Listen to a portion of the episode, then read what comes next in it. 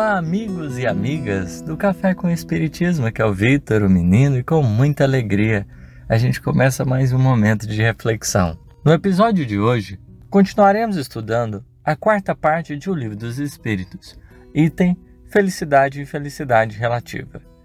Na pergunta 933, em que Allan Kardec vai questionar o seguinte para as entidades benfeitoras: Assim como quase sempre é o homem o causador dos seus sofrimentos materiais, também o será de seus sofrimentos morais? A questão levantada por Kardec eh, vai na direção. Se o homem, ele muitas vezes cria os contextos de aflição e dificuldade ao seu redor, interiormente também ele é o causador, o artífice dessa desse estado de perturbação, desse estado de sofrimento, de aflição? Os espíritos vão nos dizer assim: mais ainda, porque os sofrimentos materiais algumas vezes independem da vontade. Eles podem muitas vezes estar ligados a um conjunto de fatores sociais, históricos e ao participar deles, né, tem coisas que extrapolam ah, o nosso livre-arbítrio, que extrapolam as nossas atividades pessoais, a nossa esfera de ação.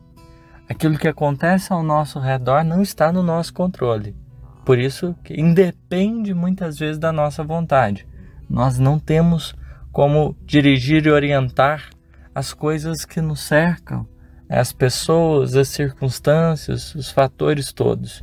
Mas o orgulho ferido, ambição frustrada, a ansiedade da avareza, a inveja, o ciúme, todas as paixões, numa palavra, são torturas da alma. Todas as nossas imperfeições, elas vão produzir sofrimento. É o que Allan Kardec vai constatar depois lá no Código Penal da Vida Futura, quando ele aponta para essa direção partir da nossa imperfeição, nós encontraremos um tipo de sofrimento. A gente, quando faz determinados movimentos, encontra determinadas consequências. E no campo da alma não é diferente.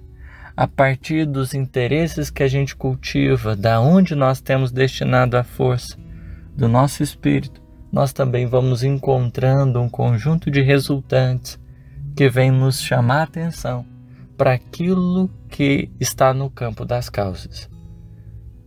Di diante, por exemplo, de sintomas, nós temos apontamentos para causas.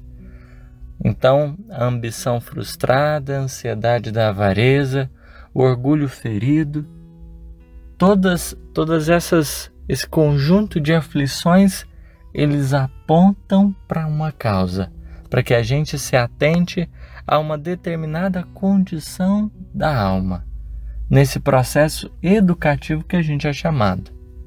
As nossas dores, os nossos sofrimentos, eles muitas vezes sinalizam reflexões necessárias para que o nosso espírito, em se empenhando, possa com maturidade melhor gerir os processos da vida interior. Assim Deus estabeleceu para que a gente seja responsável com aquilo que a gente cria dentro de nós, para que a gente entenda a dimensão do, daquilo do mal interiormente. Porque não só, às vezes a gente não se dá conta do mal à nossa volta, do, dos riscos que tem, né, os perigos de determinadas atitudes inconscientes de nossa parte. Mas quando a gente visita a nossa alma e vai se dando conta dessas aflições, desses sofrimentos, nós somos chamados a uma reflexão. São torturas da alma as imperfeições.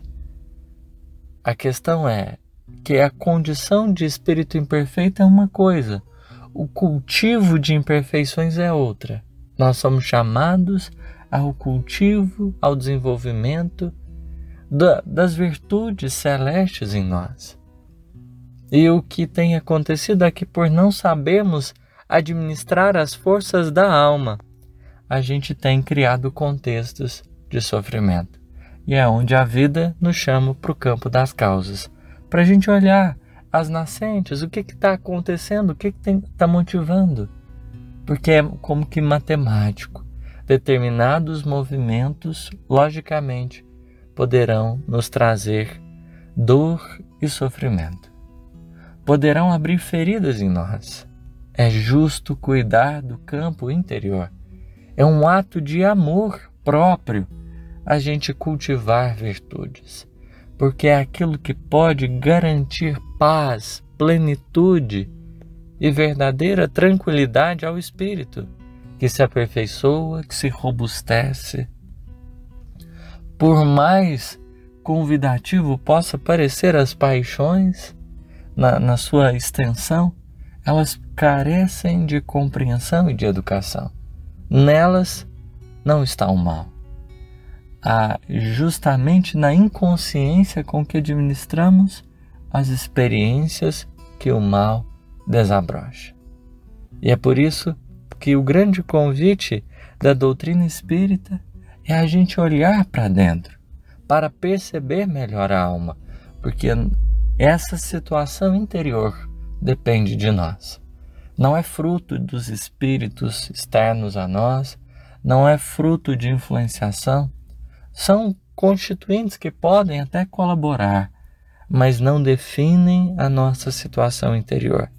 É preciso, portanto, estarmos mais lúcidos, mais lúcidos no processo, porque verdadeiramente nós somos responsáveis por construir esse reino interior. E o convite de Jesus é estabelecermos os princípios de Deus dentro de nós, porque eles são a diretriz adequada para o encontro da paz. Esse foi a nossa reflexão de hoje. Muito obrigado pela oportunidade e pelo acolhimento de todos. Muita paz.